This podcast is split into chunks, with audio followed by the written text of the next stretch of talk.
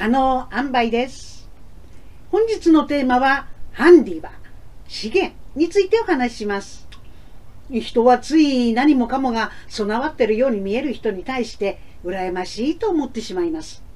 しかし自分の人生を生き抜くのに他人を羨んでもないものはないのです。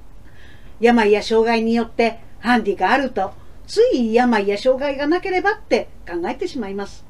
しかしそのハンディがその人らしく生きていく上での資源になることだってあるのです。本日は事故で下半身麻痺となった看護師聖子さんのエピソードを通してハンディは資源になるという話をいたします。最後までこの動画をご視聴いただくことで病や障害があっても自分らしく生きるためのヒントをお伝えできると思っています。このチャンネルでは転換小話や発想転換小話などを紹介しています。毎週水曜日に新しい動画を投稿していますのでチャンネル登録お願いいたします。コメント欄に感想や質問を記載いただければ動画で回答していきたいと思いますのでよろしくお願いいたします。事故による脊髄損傷で下半身麻痺となった看護師の聖子さん。聖子さんは当時小学校1年生と3年生の男の子の母親でありました。私は看護師ですから分かっていました。脊髄損傷で下半身麻痺となってしまったってことはどうやったって変えられない。受け入れるしかない。子供もまだ小さいしこれからどうするか考えていこう。冷静に受け止めるしかない。頭ではそう思ってました。事故のことを聞いてバザバザ遠くから友人たちがお見舞いに来てくれました。落ち込んでる時に一緒に泣いてくれました。たくさんの友人たちのお見舞いにどれほど励まされたことか分かりません。しかしこんな重症でこれから一体どうしたらいいんだろうってこれからのことを考えると不安で不安でたまりませんでした。ただでさえ気がめいってるのにその病院の看護師が私の体を拭くことを忘れたりしたんでもうこの病院では治療を続けたくないって思って思い切って転院しました。転院先である若者との出会いがありました。彼との出会いで私の世界はそれまでとまるで逆さになったように一転したんです。友人の紹介で私に会いに来てくれた若者は車椅子に乗っていました。彼は病室に来てこう言ったんです。こんにちはああ、俺たちの状態は大したことないっすよ。何でもできるし、ラッキーな星っすよ。ニコニコと笑いながら拍子抜けするくらい軽く言われたんです。一瞬、あっけに取られてしまいました。でも、はあ、こうなれるんだ。こんな風になりたい。この人みたいになりたい。そう思った途端、私の体が軽くなったんです。その若者はスノーボードの事故で下半身麻痺となり、車椅子で生活をしてました。彼の話を聞けば聞くほど、自分は重症じゃない。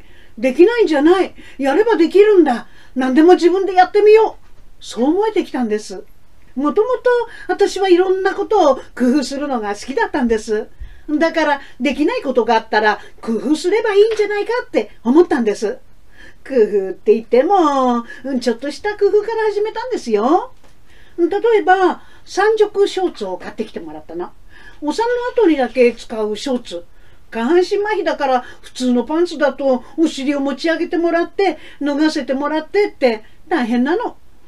三色用ショーツを使うとパンツを脱がずに尿取りパッドの交換ができるのよ。前の方が開閉する作りになってるでしょ？私にはちょうどいいんじゃないかなって思ったの。おむつ交換の時にヘルパーさんにすごい画期的って褒められたわ。お風呂もね、好きな時に好きなだけ入りたいじゃない？だから浴槽にも一人で入れるようになりたかったの。練習したらね、一人でも入れるようになったわ。腰から下が麻痺してても、車椅子から降りて、車椅子を風呂場から出して、自分だけでお風呂に入って、えー、それから車椅子に乗って着替えもするの。もちろん手順を間違えずに工夫した道具を準備しておくことは必要。受賞して10年以上経つけど、老いよりも慣れと工夫がかってるって自負してるわ。若返ってるかもね。例えばね、床ずれシートを貼ること、あなた一人でできる？両手でお尻を広げながらシーツをぴったりと貼るのよ。私はね、第三の手を作ったの。いろいろ工夫していくうちに確信したわ。足がなければ手を増やせばいい。第三の手を作れば何でもできる。工夫ってね、すっごく楽しいの。転院先の看護師さんも理学療法士さんも作業療法士さんもとってもいい人でね。担当の療法士さんたちは私ができたことを我がことのように喜んでくれるの。私、この人たちを喜ばせたいって頑張れたわ。お風呂の入り方や第三の手だけじゃなくっていろんな工夫をしてこれも療法士さんたちに教えてあげなきゃって励みになったの。患者になってみて分かったことは医師も看護師も療法士も患者も本当にチームの一員なんだっていうことなのよ。最初に入院した病院では孤独だったのよ。誰も助けてはくれない。そんな気分だったわ。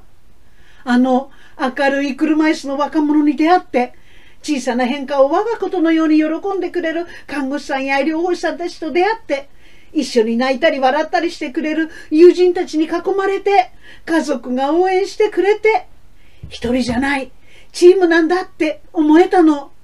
そうするといろんなことがやれるようになっていくの。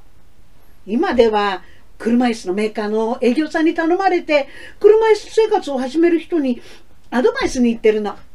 あの日、私の世界を一変させた車椅子の若者の役割を私が担うことができるようになったんです。医師や看護師や療法士にはできないこと、当事者である私にしかできないこと、私にしかできない役割があるって、こんなに嬉しいことはないわ。大変なことはもちろんあるのよ。だって脊髄損傷だもの。下半身麻痺って歩けないっていうだけじゃなくっていろいろあるのよ。すごくあるのよ。でもできることが日々増えていくの。今では車で、運転してどこにでも自由に行けるわ。テニスも楽しんでるし。そう。何でもできるようになったけど、たまにちょっと困ることがあるの。車椅子から車に乗り移ろうとしてるとね、親切な方が大丈夫ですかって声をかけてくれるのよ。毎日のことなんで大丈夫は大丈夫なんだけど、せっかく親切に声をかけてくれたから、この人の好意に応えたいし、なんて考えてると、どう答えていいかわかんなくって困っちゃうんです。何かお手伝いすることありますかって聞いてくれれば、ありがとうございます。じゃあ、ちょっとここんとこお願いしますって答えられるんですけどね。大丈夫だけど、そりゃあ手伝ってくれた方が楽ですし、うんせっかくの恋を無下に断らずに済むし。もし困ってそうな人がいたら、大丈夫ですか？ではなくって、何かお手伝いすることありますか？って聞いてもらえるとありがたいです。聖子さんははじめ、看護師としての知識を持って、下半身麻痺になった事態を冷静に受け止めようとしていました。しかし、看護師といっても、脊髄損傷の方と接したこともほとんどなく、退院後にどんな生活をしているかなどの脊髄損傷に関する情報があまりにも少なく、不安が募ったようです。ところが、あっけらかんとした車椅子の若者に出会ったことで、世界が違って見えたというのです。この若者のようになりたい。こういう生き方をしたい。そう思ったそうです。瀬子さんはこの後、若者のバイト先にも行き、楽しそうに人生を謳歌している年下の若者から、何でもやれるよやってみればいいだけだよという生き方を教わったそうです。そして今は車椅子の営業さんに頼まれると、脊髄損傷になった方のところへ行って、何でもでやれるわよやってみればいいだけよと、あの若者のように話をしに行ってるそうです。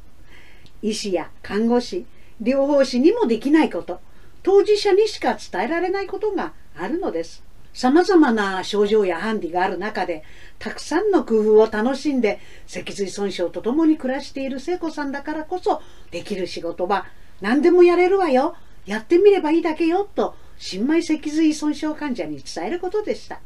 そして工夫した知恵を医療者と共有したり試みたりすることでした起き上がり方一つにしてもいろんな起き上がり方がある筋肉のつき方も癖もみんな違うだから最終的には自分なりのやり方を見つけていかなきゃいけない療法士に必要な能力はやり方を教える能力より患者自身が自分なりのやり方を見つける力を引き出す能力の方が大切なのかもしれません。医師や看護師、療法士は患者に育てられて成長するのです。患者さんは育てているつもりはなくても、当事者の目線で教えてくれることは医療者を育てます。患者から教わろうとする医療者たち、病や障害を持つ仲間、家族や友人といったサポーターたちが自分にはいるんだって感じられることが力になるんです。チームとしての一体感を持てることが本当のチーム医療なんです。瀬子さんは事故で下半身麻痺というハンディを負ったのですが、そのハンディを生きる力にしていました。瀬子さんは今もケアの仕事をしているのだと私は思いました。仕事っていうのはお給料もらって働くことだけではありません。お互いに持てる力を引き出し合う。お互いに自分のことを自分分で決める機会を大切にし合う。お互いに支え合うといったケアの基本を実現していることがケアの仕事に値するのです。瀬子さんは今でも看護師なのだと私は思いました。ハンディを生きるための資源にしていけるかどうかは当事者だけでもできないし、医療者やサポーターだけでもできません。聖子さんが長い年月の間で養ってきた力が資源になり、他の人に伝えていくことで、それがまた生きる資源になっていく、宝物になっていくのですね。